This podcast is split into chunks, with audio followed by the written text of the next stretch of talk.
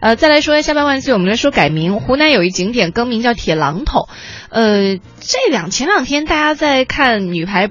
的比赛的时候，其实很多人都告诉我说：“哎，你知道吗？我都看哭了。”那啊是那有的，尤其是你曾经关注过八十年代中国女排，然后再来关注现在女排的时候，这种跨越时空的感动可能会更加的让你记忆深刻。嗯那现在呢，岳阳市天呃天岳幕府山旅游开发有限公司，它就召集了呃整个单位的人去学习，还要弘扬中国女排精神，而且要把景区标志景观原来是叫顶天立地，现在就更名为铁榔头。其实顶天立地这个景观哈，它有一个民间很好的一个传说，它本身就是很有故事的。嗯这个传说呢，就是女娲炼石补天庭的这样一个垫脚嗯。石所以我觉得这个故事足以吸引很多人去观赏这个石头了。嗯如果说他把它改成这个铁榔头之后呢，那确实是会吸引很多现代人的一个目光哈。嗯嗯但是是不是会减少对传说色彩的一些向往呢？嗯，哎，我你刚才说这个的时候，我嗯就想，其实这个取名字这个事儿，照理来说，我们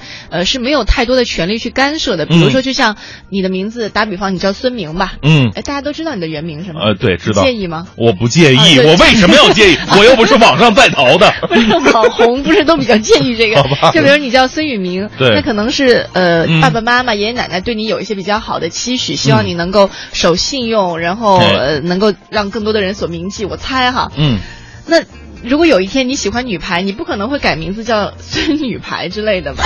对吧？ 或者叫按照我的喜好，应该叫孙肉排好 吗？孙榔头之类。